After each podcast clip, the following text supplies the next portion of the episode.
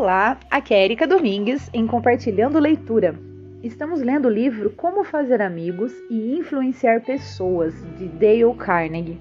Estamos na parte 3 do livro, onde ele nos traz é, como fazer as pessoas pensarem como a gente, né? O título é Como Fazer as Pessoas Pensarem como Você. E aí nós aprendemos uh, três princípios e hoje nós vamos aprender mais um princípio. E o título desse capítulo 4 é Uma Gota de Mel. Então, bora lá, vamos ler esse capítulo e aprender mais um princípio.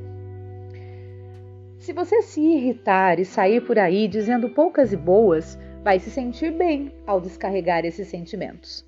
Mas o que acontece com a outra pessoa? Ela terá o mesmo prazer que você? Será que seu tom agressivo e sua atitude hostil vão contribuir para que ela concorde com você? Se você se aproximar de mim com os punhos cerrados, garanto que os meus vão se cerrar muito mais rápido que os seus, disse Woodrow Wilson. Mas se me procurar e disser, vamos discutir o assunto juntos e se di divertirmos? Não, desculpa e se divergir. É, vamos discutir o assunto juntos e se divergirmos, vamos compreender por que e em que pontos divergimos. Então descobriremos que não estamos tão distantes, que temos poucos pontos de divergência e muitos de concordância. E concluiremos que, com paciência, sinceridade e desejo de nos unir, nós nos uniremos. Ninguém reconheceu tanto a veracidade da declaração de Woodrow Wilson quanto John D. Rockefeller Jr. Rockefeller Jr. Em 1915, Rockefeller era o homem mais desprezado do Colorado. Uma das mais sangrentas greves da história da indústria americana vinha abalando o estado havia dois terríveis anos. Mineiros agressivos, furiosos, exigiam remunerações mais altas da Colorado Fuel Iron Company, controlada por Rockefeller. Houve vandalismo e a polícia foi chamada. Sangue foi derramado. Grevistas foram mortos a tiros. Num momento como esse, com a atmosfera carregada de ódio, Rockefeller queria convencer os grevistas de seus pontos de vista. E conseguiu. Como? Depois de passar semanas fazendo amigos, Rockefeller se dirigiu aos representantes dos grevistas. O discurso, em sua integridade, é uma obra-prima. Produziu resultados impressionantes. Acalmou as ondas de ódio que ameaçavam engoli-lo. Fez com que ele conquistasse uma multidão de admiradores. Apresentou os fatos de forma tão amistosa que os grevistas voltaram ao trabalho sem dizer mais uma palavra sobre o aumento pelo qual haviam lutado com tanta violência. Reproduzo a seguir a abertura desse notável discurso. Reparem como ele reluz com um espírito amistoso. Lembre-se de que Rockefeller estava falando para homens que, dias antes, queriam enforcá-lo nos galhos de uma macieira. No entanto, ele foi tão delicado e simpático que parecia estar se dirigindo a um grupo de médicos missionários. O discurso é radiante, com trechos como Estou, orgulho, estou orgulhoso por estar aqui. Após visitar seus lares e conhecer a esposa e os filhos de vocês, nos encontramos aqui não como desconhecidos, mas como amigos. E é no espírito dessa amizade recíproca que estou feliz por ter esta oportunidade de tratar de nossos interesses em comum. Então vamos ao trecho aí, né, desse discurso que ele fez aos grevistas. Vamos lá. Hoje é um dia memorável da minha vida. É a primeira vez que tenho a felicidade de me encontrar com os representantes dos funcionários desta grande companhia, seus encarregados e superintendentes, todos juntos. E posso garantir que estou orgulhoso por estar aqui e que me lembrarei desta reunião enquanto viver. Caso este encontro tivesse sido realizado duas semanas atrás, eu estaria aqui na condição de desconhecido da maioria, sendo capaz de reconhecer poucos rostos. Na semana passada, tive a oportunidade de visitar todos os acampamentos de jazidas de carvão na área sul e de conversar individualmente com todos os representantes, à exceção daqueles que estavam fora. Após visitar seus lares e conhecer a esposa e os filhos de vocês, nos encontramos aqui, não como desconhecidos, mas como amigos. E é no espírito dessa amizade recíproca que estou feliz por ter esta oportunidade de tratar de nossos interesses em comum. Como esta é uma reunião de gestores e representantes dos empregados, é somente graças à cortesia de vocês que me encontro aqui, pois não tenho a sorte de fazer parte de nenhum dos grupos. No entanto, sinto que tenho uma relação íntima com os senhores, pois, de certo modo, represento tanto os acionistas quanto os diretores. Não é um exemplo soberbo da bela arte de transformar inimigos em amigos? Imagina o que aconteceria se Rockefeller tivesse usado outra estratégia. Imagine se ele tivesse discutido com os mineiros e dito umas boas verdades a eles. Imagine se ele tivesse usado tom de voz e insinuações para dizer que os mineiros estavam errados.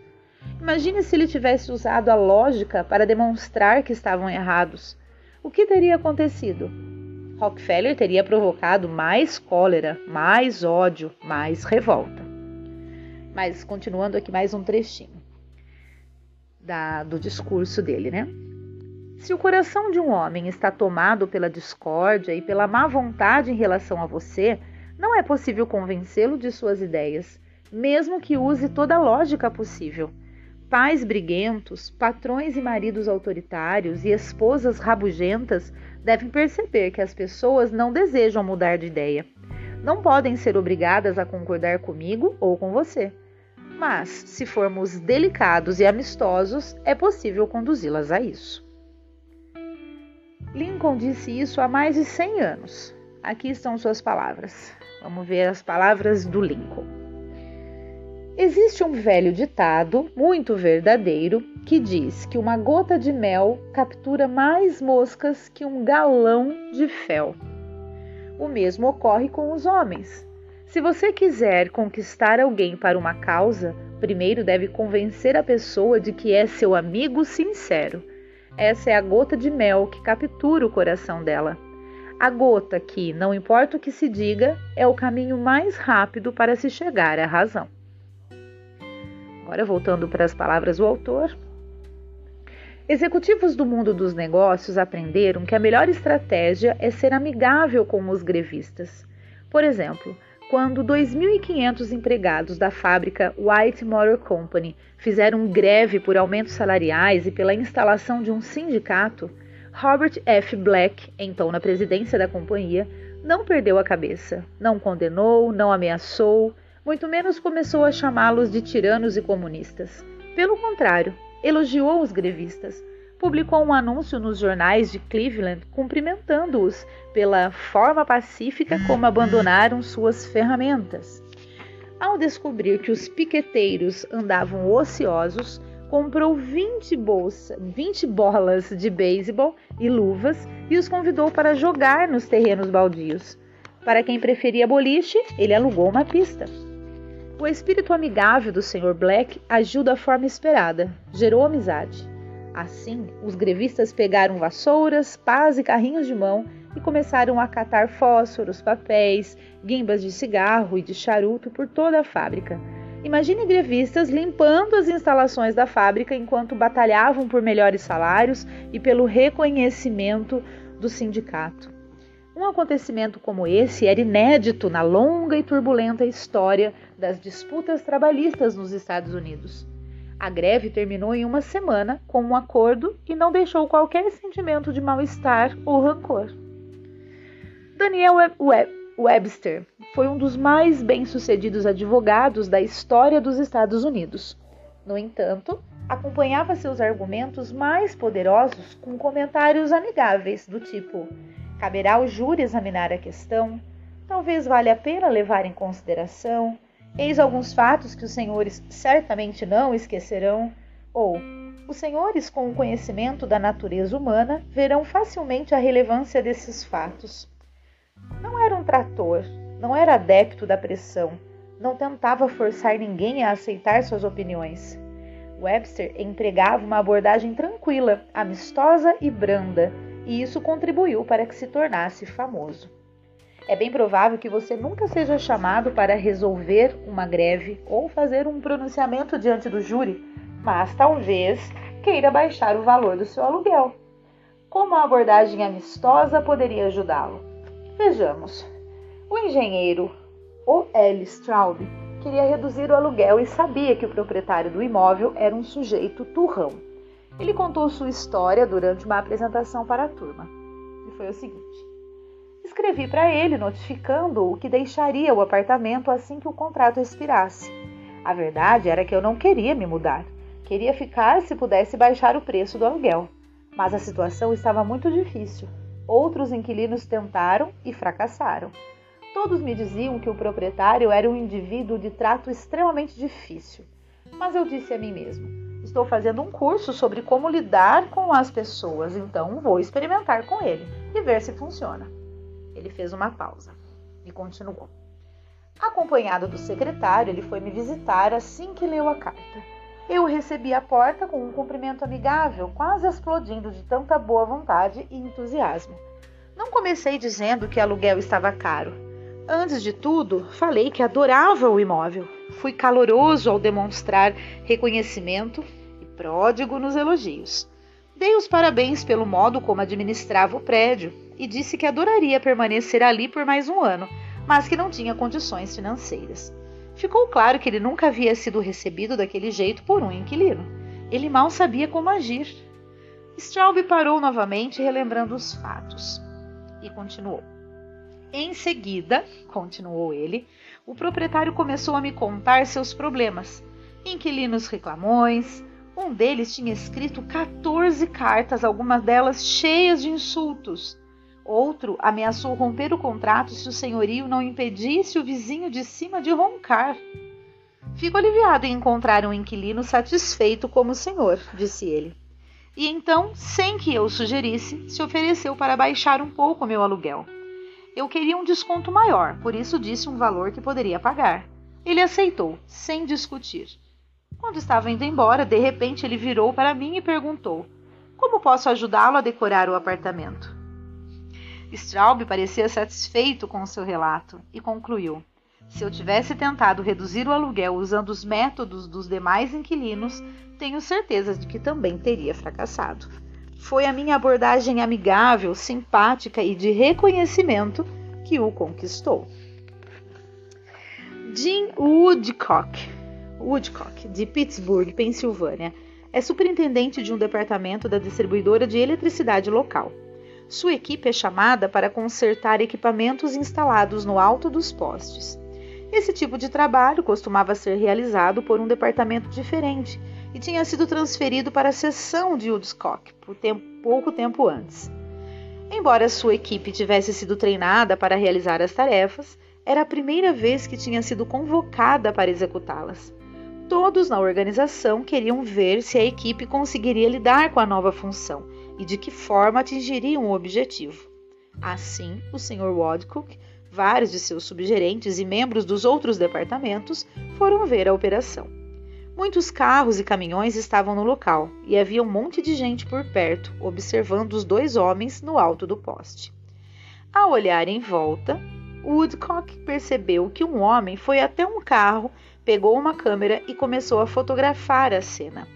Quem trabalha em serviços de infraestrutura costuma saber da importância das relações públicas, e de repente, o Woodcock percebeu que para o homem da câmera aquela cena toda parecia um exagero, com dezenas de pessoas convocadas para fazer um trabalho executado por dois homens.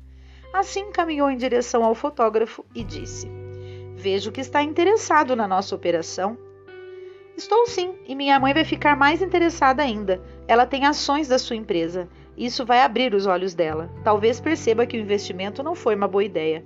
Há anos venho dizendo que há muito desperdício em empresas como a sua. Aqui está a prova, e talvez os jornais também gostem dessas fotos. Parece mesmo um desperdício, não é? Eu pensaria o mesmo, mas acontece que esta é uma situação singular.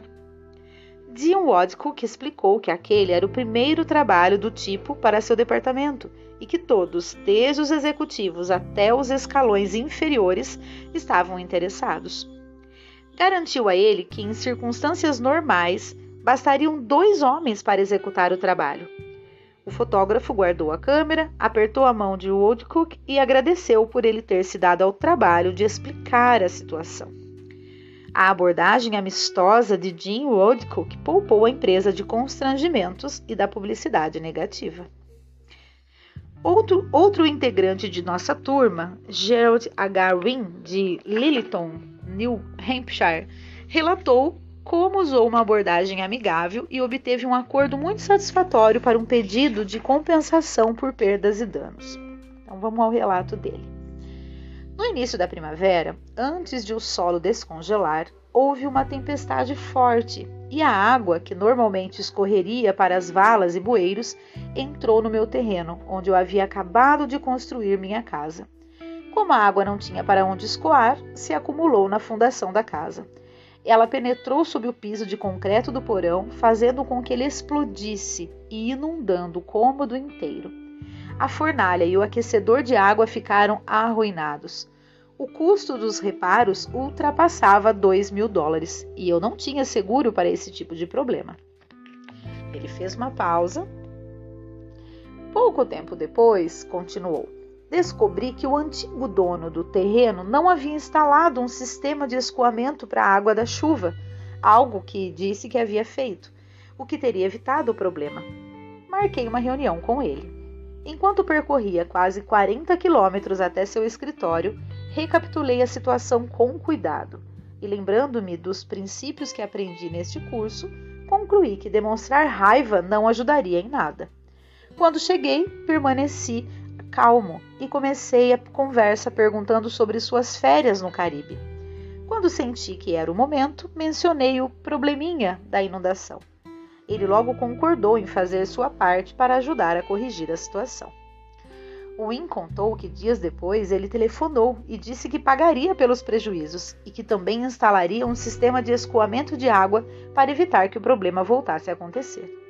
Embora o problema realmente tivesse sido causado por ele, se eu não tivesse começado a conversa de um jeito amistoso, seria muito difícil convencê-lo a pagar todos os prejuízos bem. Aqui o livro dá uma sugestão de pausa, né, com três pontinhos entre os parágrafos.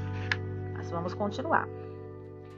Muitos anos atrás, quando eu ainda era um garoto que caminhava descalço pelo bosque para ir a uma escola rural no noroeste de Missouri, li uma fábula sobre o sol e o vento.